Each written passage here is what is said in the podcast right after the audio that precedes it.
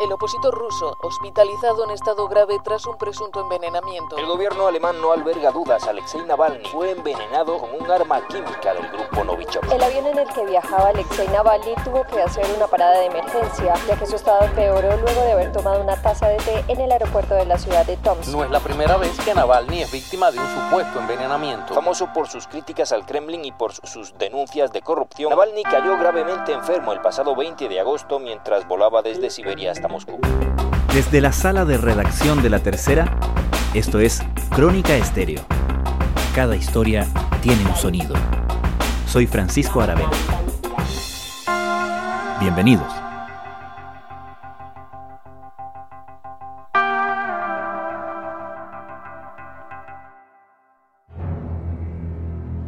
Fue transferido a Berlín después de caer enfermo en un vuelo en Siberia el mes pasado y quedar en estado de coma. Su equipo ha asegurado que fue envenenado por orden del presidente Vladimir Putin. No tuve la menor duda de que se trataba de un ataque deliberado y motivado políticamente contra alguien que hoy en día es el más activo, el más destacado, francamente, el más peligroso oponente político del régimen de Putin.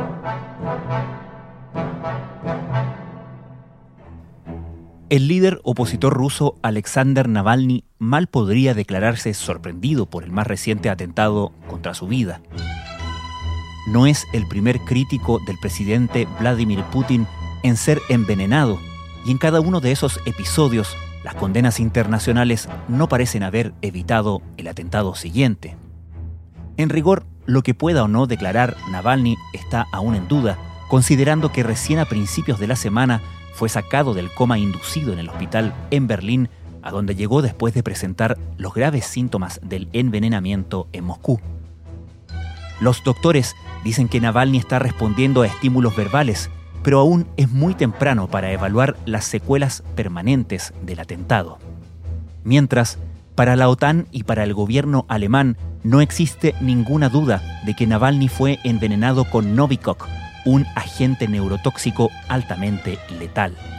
Y mientras el gobierno ruso niega tener conocimiento del hecho, en Europa y en Estados Unidos el llamado por imponer sanciones se acrecienta. ¿Qué hace de Alexander Navalny una figura aparentemente tan amenazante para el gobierno ruso? ¿Cuánto podría Europa sancionar a Rusia sin poner en riesgo su abastecimiento energético? ¿Qué tan claras están las huellas de Vladimir Putin en este atentado?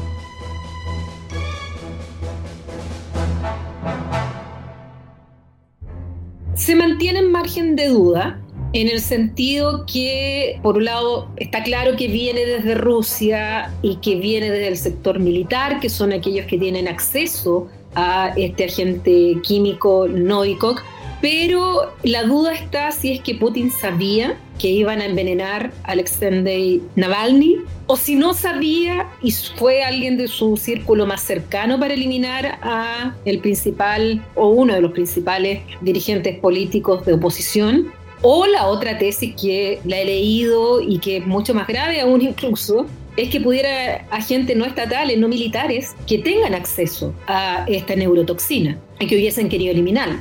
Paulina Astroza es doctora en Ciencias Políticas y Sociales y académica de la Universidad de Concepción. Entonces, claramente viene desde Rusia, pero surge a veces esa duda y por eso que la comunidad internacional además está exigiendo el G7, la Unión Europea, que ya se han manifestado expresamente por una investigación independiente para aclarar justamente esos puntos y ese principalmente, que cuál es el grado de conocimiento e implicación que tiene Putin en lo que ocurrió. Todos condenan el uso de este agente nervioso de grado militar. Bruselas ha instado a Rusia a llevar a cabo una investigación completa y transparente. ¿Por qué es tan grave que agentes no estatales o que agentes que no conocemos tengan acceso al Novikov. ¿Qué es el Novikov?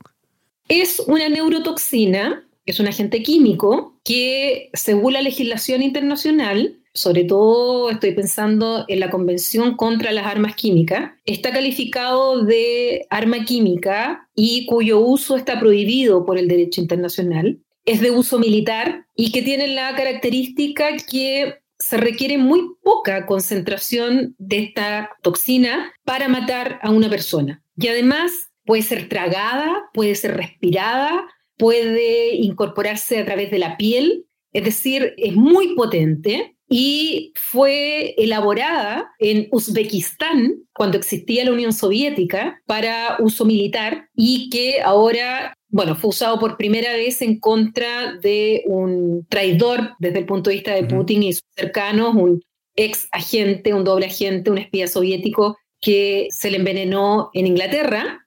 Y ahora sería la segunda vez que se está utilizando, pero esta vez en suelo ruso. Y en segundo lugar no en contra de un ex agente sino que derechamente contra un líder opositor. Bloquea los mensajes de las células nerviosas a los músculos que les dicen cuándo relajarse y cuándo contraerse. Lo que sucede es que el sistema nervioso solo da instrucciones desorganizadas y se obtienen todos estos síntomas bizarros de parálisis y convulsiones al mismo tiempo. Esto puede causar que las funciones del cuerpo se detengan y en casos extremos que conduzca a una crisis focalizada o a la muerte por asfixia. Hay antídotos que pueden ayudar a detener la acción del envenenamiento, sin embargo el tratamiento depende de la rapidez, ya que se debe administrar el oxígeno de inmediato. ¿Y quién es Alexander Navalny? ¿Qué peso tiene? ¿Por qué representa una amenaza contra un líder que a todas luces o a simple vista parece tener todo bajo control y bajo un férreo dominio en Rusia? Alexander eh, Navalny es un líder opositor que es abogado, estudió incluso en Yale, estuvo un semestre becado, y para algunos es un intelectual que se ha nutrido mucho también de la literatura occidental. Otros lo llaman bloguero porque se ha hecho muy conocido a través de su blog y sus cuentas en redes sociales, que lo siguen millones de personas, y que partió fundamentalmente denunciando la corrupción política. We should be ready to trust Vladimir Putin. What is your feeling? Well, it sounds disappointing for me, and you know, it's bothering me because I have no idea why Mr. Trump so kind of Mr. Putin because their uh, views on politics, on particular issues, they 100% different. Ese ha sido como su foco siempre de él, de denunciar todos los manejos oscuros y corruptos en Rusia, las mafias, pero que cada vez más ha tenido seguidores y se ha ido transformando en este líder que al parecer su influencia no es tan poca para llegar al punto de ser la tercera vez que se atenta en contra de su vida, porque en contra de Navalny ya el 2017 había sido atacado, se le echó una, también con un producto químico azul en su cara, de hecho perdió la vista, y hubo una sentencia del Tribunal Europeo de Justicia del Consejo de Europa en el cual se condenó a Rusia por lo que había ocurrido en aquella oportunidad. En el 2019 también fue objeto de envenenamiento, pero las fuentes rusas plantearon que había sido una reacción alérgica que había tenido. Y ahora ya esta tercera vez que claramente quedó mucho más grave que un estado de coma y casi muere y tuvo que ser llevado finalmente a un hospital en, en, Berlín. El líder de opinión ya había sido hospitalizado varias veces por supuestos envenenamientos. En 2017...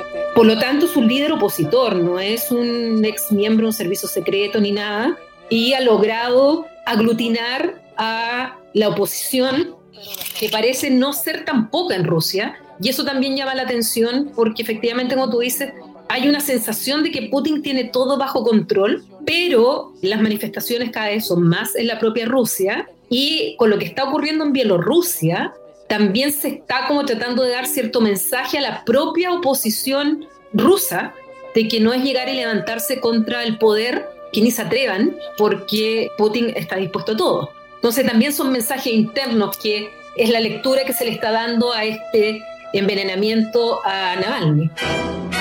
Polémica en Bielorrusia tras las elecciones presidenciales. Las manifestaciones pretendían celebrar el triunfo de la opositora Svetlana Tikhanovskaya. Sin embargo, las autoridades electorales anunciaron el lunes la aplastante victoria del presidente Alexander Lukashenko con el 80% de los votos, lo que provocó denuncias de fraude por parte de la oposición. En el extranjero, la Unión Europea, la OTAN y la vecina Polonia condenaron la represión y mostraron preocupación por los resultados de la elección. En cambio, Rusia, China y Venezuela felicitaron Citaron al presidente Lukashenko, quien lleva 26 años en el poder y quien denuncia que las manifestaciones son dirigidas desde el exterior para desestabilizar Bielorrusia.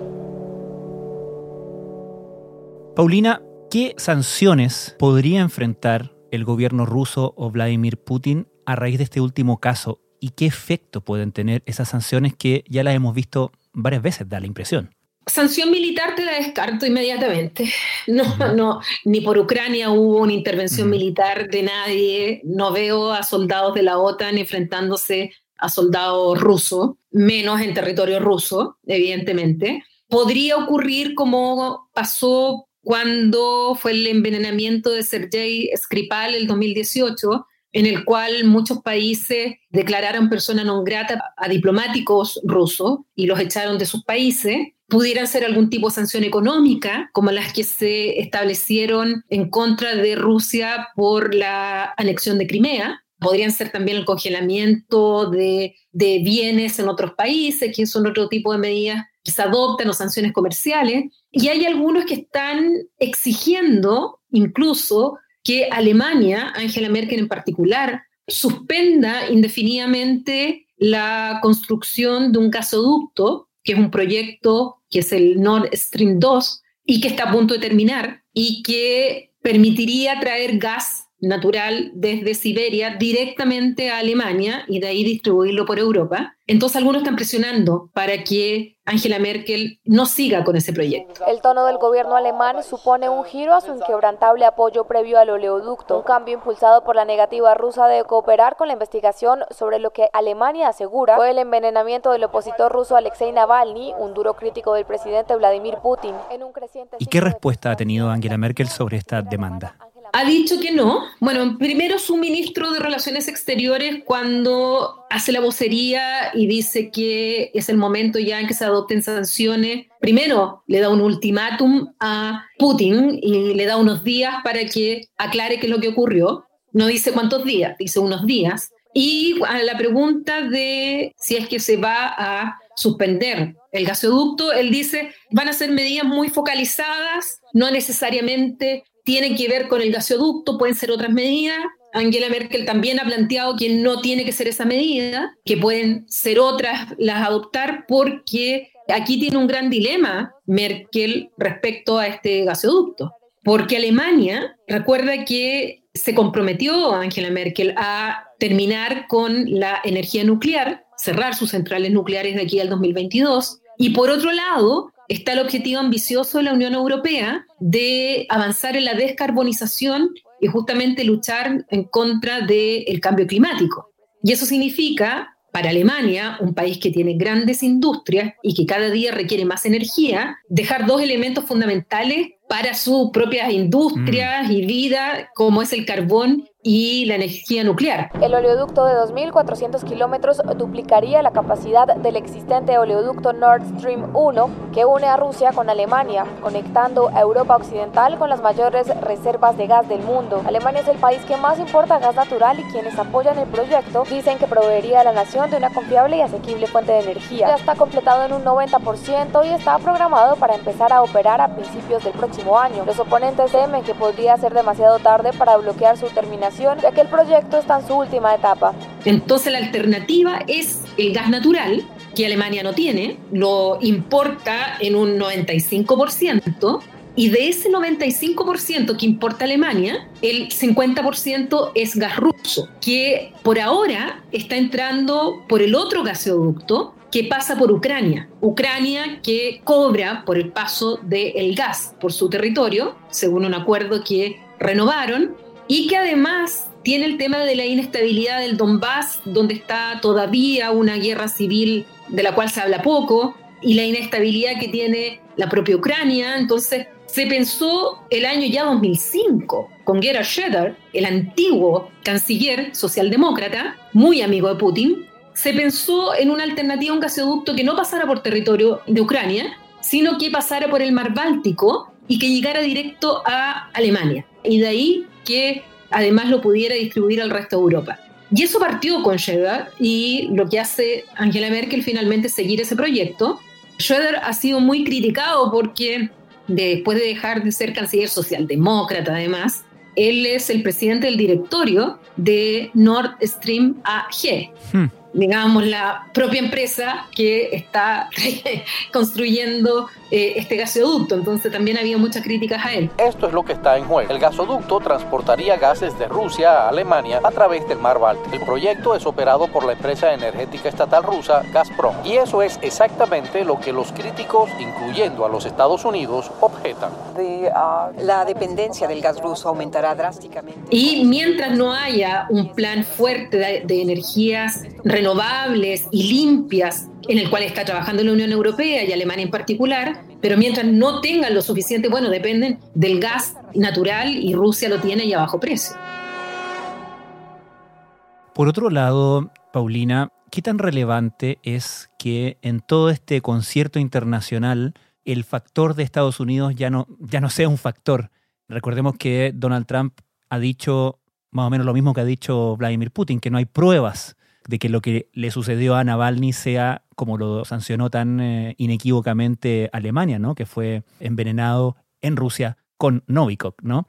¿Qué significa en el concierto internacional que no se cuente con Estados Unidos a la hora de orquestar sanciones ante este tipo de violaciones? Yo esperaría un poco, ¿ah? porque es cierto que por un lado eh, Donald Trump planteó que no había pruebas y que había que no adelantarse a los hechos, pero en la declaración del G7 está Estados Unidos pidiendo una investigación. El G7 que incluye también a Alemania, Francia, Italia, Japón, a Canadá, al Reino Unido y a los Estados Unidos, hicieron la declaración pidiendo esta investigación.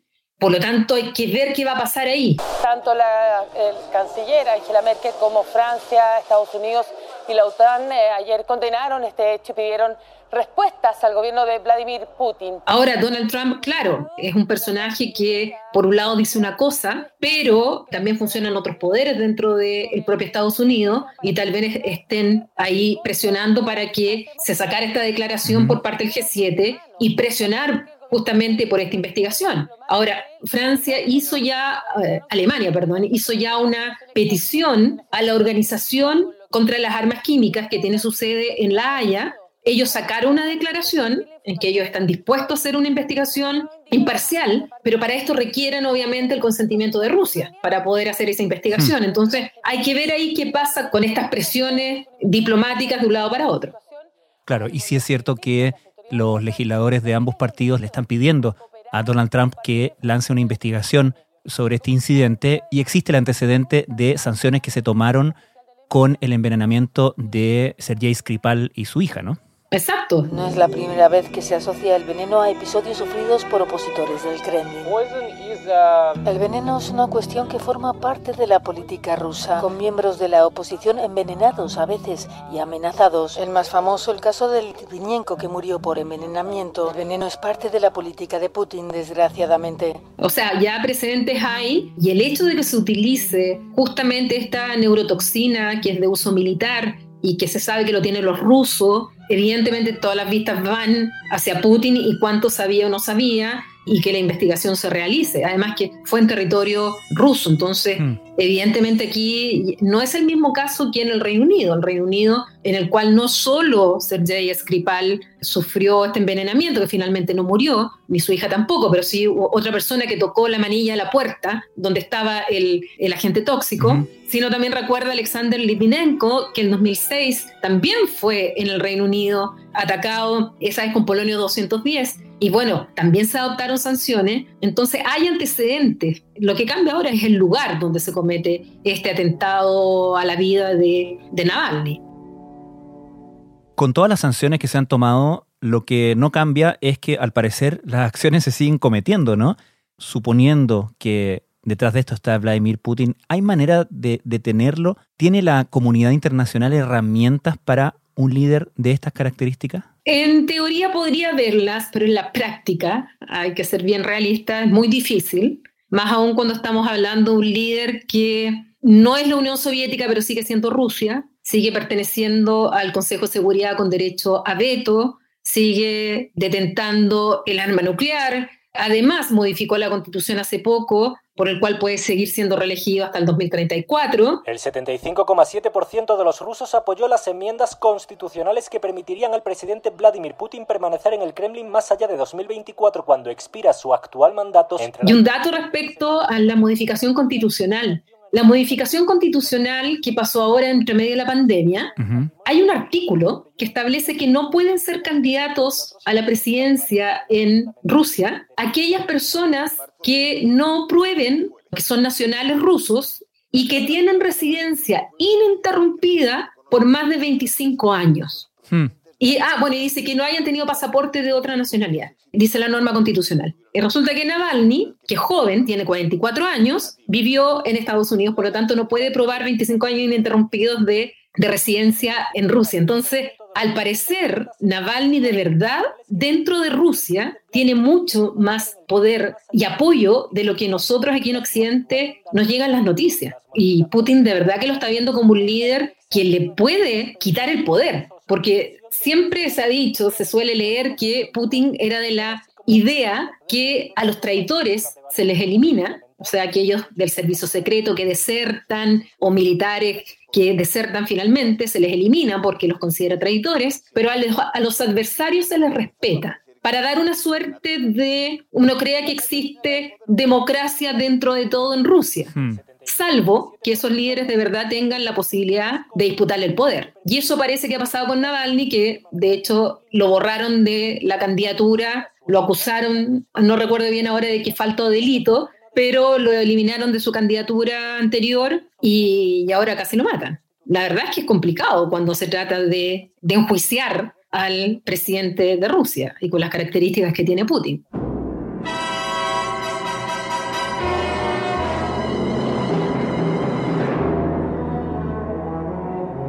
Por malversación de fondos fue finalmente anulada tras una sentencia del Tribunal Europeo de Derechos Humanos, pero se le impuso una sentencia suspendida de cinco años tras un nuevo juicio en 2017 que le impidió competir en las elecciones presidenciales de 2018. En las elecciones regionales de Rusia del año pasado, Navalny creó una lista de candidatos de la oposición que desafiaron al partido Rusia Unida de Putin, preparando el terreno para los comicios al Parlamento del próximo año. Pero las presiones aumentaron y las autoridades hicieron una redada en las oficinas de la Fundación Anticorrupción de Navalny. Paulina Astroza, muchas gracias. No, gracias a ti y un gusto como siempre conversar de, de estos temas internacionales.